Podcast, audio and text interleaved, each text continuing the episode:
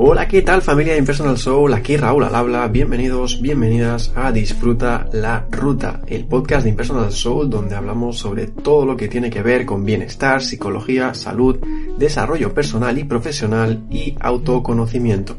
Compartimos herramientas, trucos, anécdotas y conocimientos basados en la experiencia personal y en la de cientos de pacientes y entrevistamos a personas muy potentes en su sector para descubrir lo que les ha llevado a estar donde están hoy en día y sobre todo descubrir su lado más profundo. ¿Cómo no perderse en el otro y seguir siendo fiel a uno mismo? Esto es un tema que, llega muchísimas veces a consulta y quiero saber tu punto de vista aquí. Yo creo que hay que mantener siempre los espacios, es decir, Está, hay que cuidar el espacio en, pareja o en relaciones, ¿no? Pero también hay que cuidar, limitar mucho el tiempo de trabajo. Solo digo porque la cantidad de veces que el trabajo sea, sea por cuenta propia, cuenta ajena, o sea, que se come horas, hay que limitar, muy bien limitado ese tiempo, pero hay que también asegurarte tiempo contigo mismo, hay que asegurarte tiempo con amistades, hay que asegurarte tiempo de ocio que pueda ser compartido y otro que no tenga que ser compartido. ¿Por qué? Porque lo que pasa mucho, a ver, en la parte de la fase del enamoramiento tendemos como a, la fusión, ¿vale? Al fum. Y quiero estar todo el rato contigo y quiero saber todo de ti y todo, todo, todo es mejor a tu lado. Entonces, además, estamos muy a tope de, hormonas y de neurotransmisores, de todo, ¿no? Y estamos, de hecho, pues es eso, cuando nos separamos mm, lo vivo con amargura y cuando nos juntamos es lo mejor de este mundo. Entonces, es normal que se tienda ahí a un poco de fusión. Pero nunca dejar de hacer planes con los demás, que esto pasa mucho, está, está como muy focalizada en la sociedad de la pareja, ¿no? Igual que lo de, pues es eso, si no estás en pareja, estás solo. Y es como, o no, no tengo por qué mm. estar sola si no tengo pareja, ¿no? Entonces, el mantener los espacios y cuidar eh, los otros vínculos, cuidar los demás vínculos, al final son muy importantes, ¿no? Y que no tiene por qué ser el de la pareja el unitario, el principal, el que sobre el que gire todo. Claro. Si no va contigo. Ahí lo has dicho, es muy importante eso, el saber qué, bueno, qué tipo de relación quieres tú, qué, vida, qué, en qué te quieres centrar también.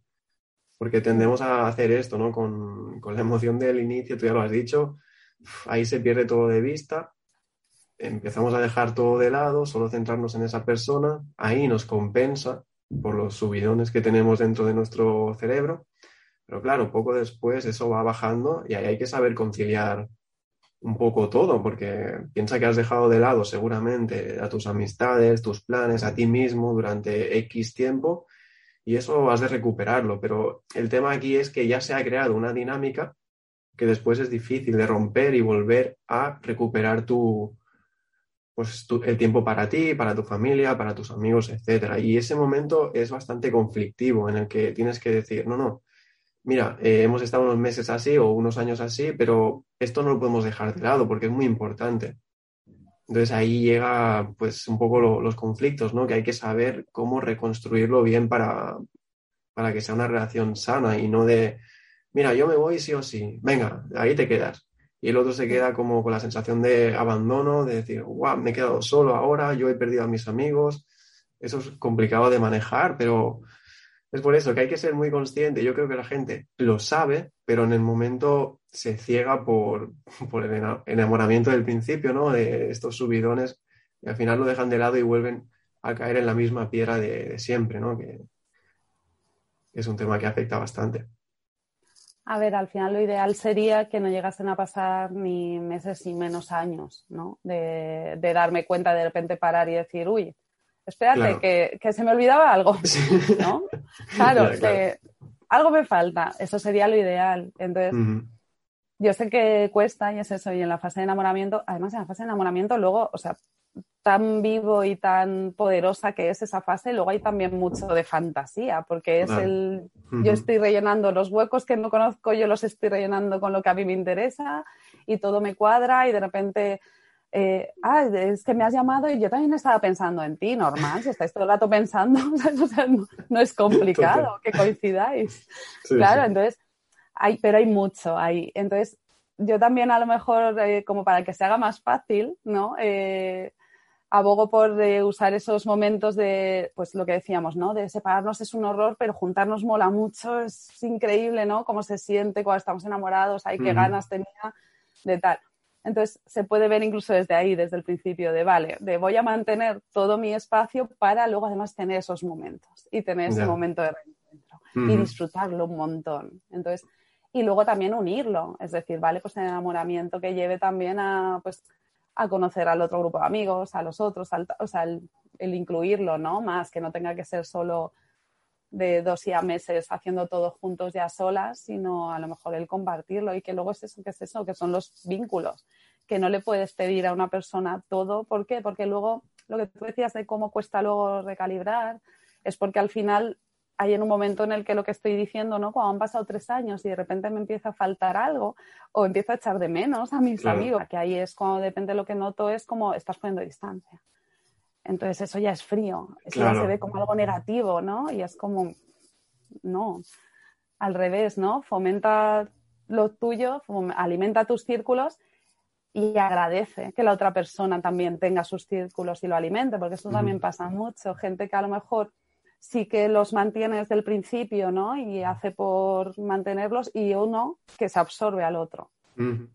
Y sí que lo deja. Entonces es como y en ese caso que estabas hablando ahora, que em, no han hecho como repartir bien los tiempos al inicio, se ha creado esa dinámica un poco de juntarse como si a meses y han dejado todo de lado. Cuando llega el momento en el que uno o los dos empiezan a, a tener ganas de recuperar lo que ya tenían, aquí es un momento de poner límites también. Pero, ¿cómo los pondrías tú esos límites para que la persona más dependiente, por así decirlo, la que necesita estar más pegado al otro, no sufra o no se sienta rechazada? Pues depende de cómo lo viva esa persona, pero es que muchas veces, claro, lo enfocamos lo que tú has dicho, ¿no? Mira, justo ahora has usado la expresión rechazo y antes la de abandono. Y lo vivimos así, ¿no? Lo que decíamos de si hemos estado siempre juntos, en el momento en el que tú me dices quiero más cosas o algo, depende, es como, noto como que pones distancia.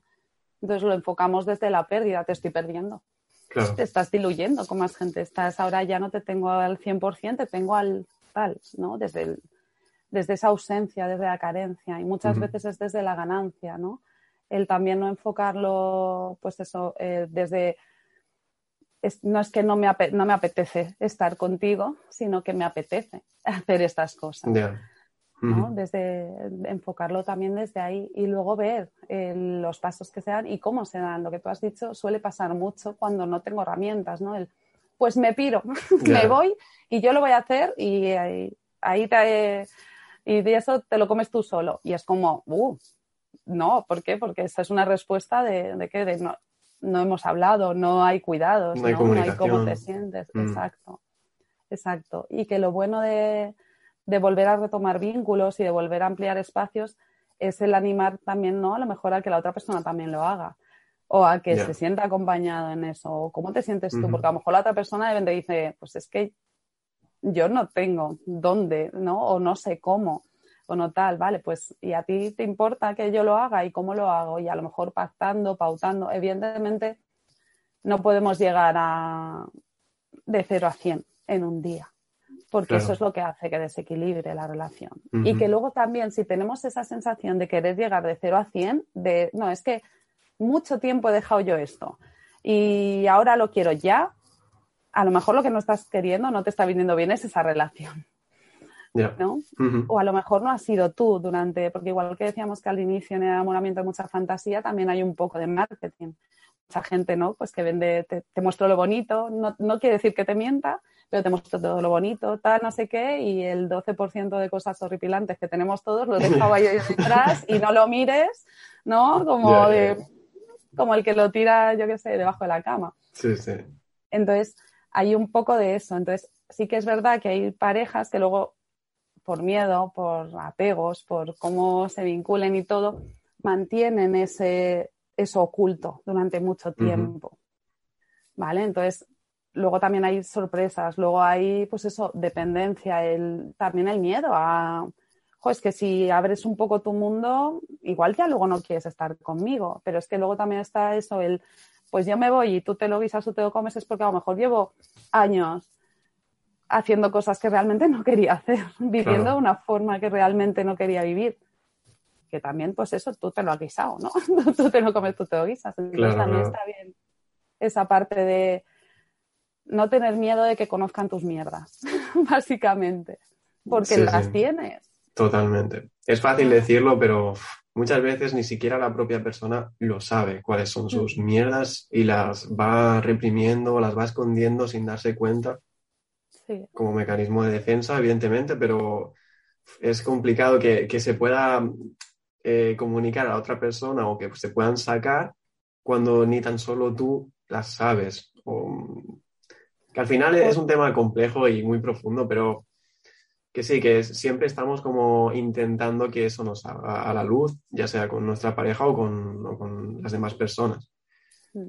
Y evidentemente nos da mucho miedo que eso salga en nuestra pareja y, la, la, rompa al final.